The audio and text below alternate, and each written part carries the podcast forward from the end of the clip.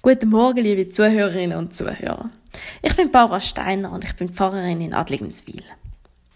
Man kann sich nicht auf einmal für zwei Tage satt essen.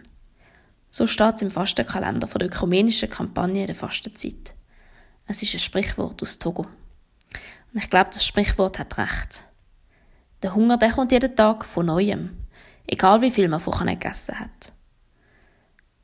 Und auch wenn man im Bauch manchmal das Gefühl hat, dass man ja nie weiß, wenn es das nächste Mal etwas zu essen gibt. Und er auch manchmal vielleicht ein bisschen mehr essen als eigentlich nötig wäre. Wir essen häufig mehr, als nötig wäre. Wir kaufen auch häufig mehr, als nötig wäre. Einfach weil es da ist.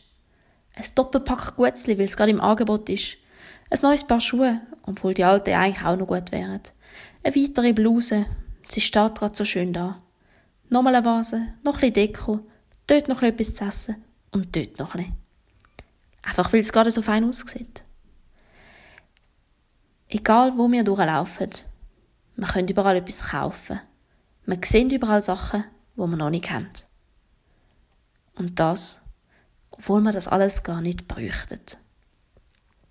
Der Fastenkalender, der wird unseren Blick verändern. Er wird den Blickwinkel anders ansetzen. Nicht auf das, wo wir noch nicht haben, wo uns fehlt, sondern auf das, wo wir schon zu viel haben.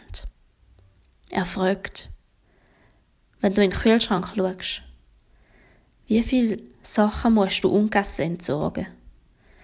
Wenn du in deine Postentasche schaust, kaufst du das alles gerade, weil du Lust hast? Oder nach einer Posteliste? Wenn du in deinen Kleiderschrank schaust, wie viele Kleider leist fast nie an?